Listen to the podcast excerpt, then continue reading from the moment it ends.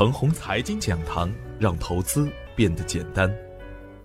亲爱的朋友们，早上好，我是奔奔，感谢您一直的关注与守候。我今天和大家分享的主题是政策不能不看。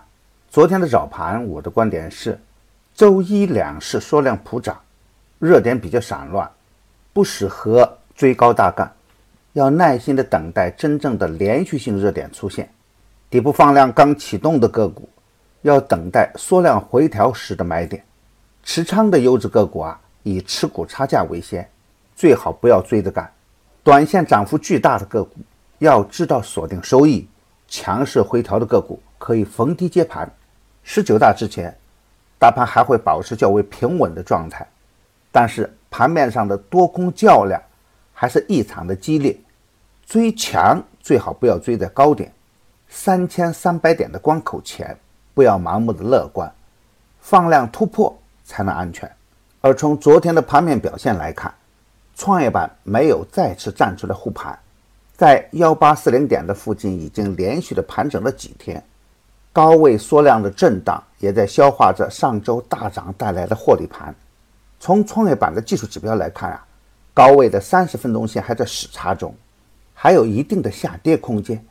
下方的支撑位是幺八零零点，所以啊，从震荡分化的角度来说，强势震荡有利于今后走得更加稳健。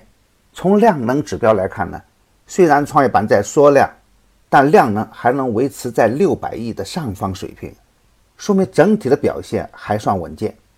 而主板的表现呢，在联通封板、保险银行护盘的前提下，尾盘收红。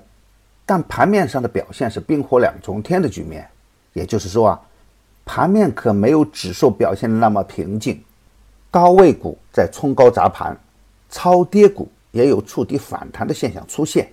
特别值得一提的是啊，中国联通的盘中开板，对国企混改概念是一个沉重的打击。所以啊，也不是所有的混改概念股都安全，一要看它的位置的高度，二要看。有没有核心的可盘活的资产？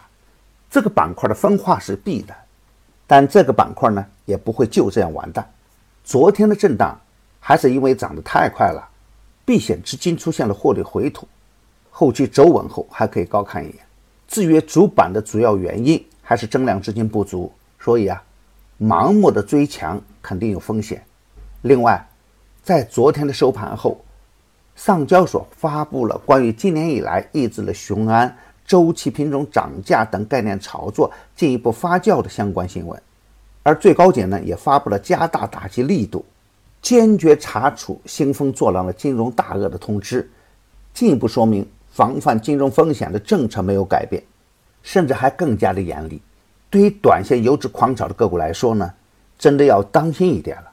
又由于这样的消息啊是有利于长治久安的。所以啊，对底部中线趋势看好的个股来说啊，不会产生太大的影响。所以，底部的优质个股来说呢，表现还会更加的稳健。今天操作要点是，中小创还在上升的通道的次机回撤中，已经出现强势回调的个股啊，可以关注回调走稳后的买点。比如国产软件板块、软件服务板块仍然还会成为资金关注的重点。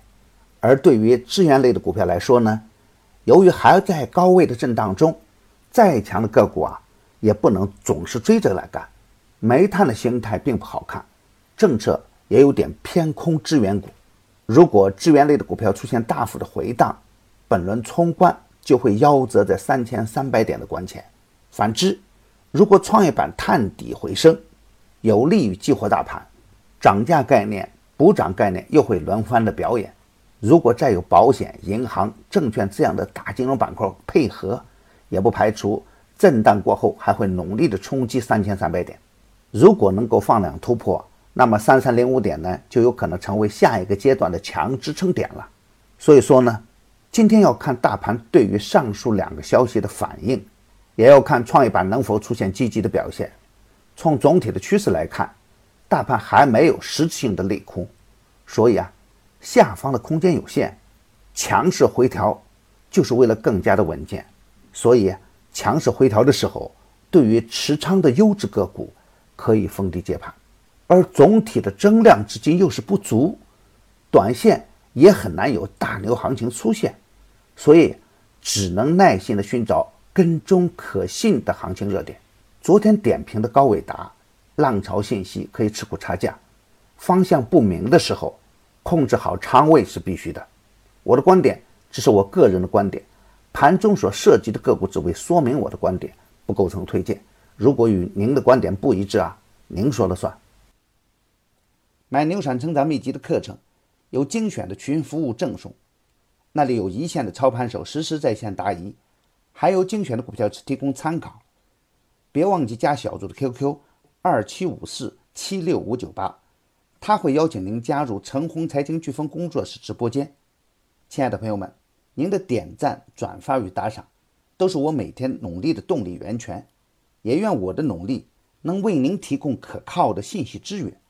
明天我还会在陈红财经讲堂与您继续分享财富盛宴。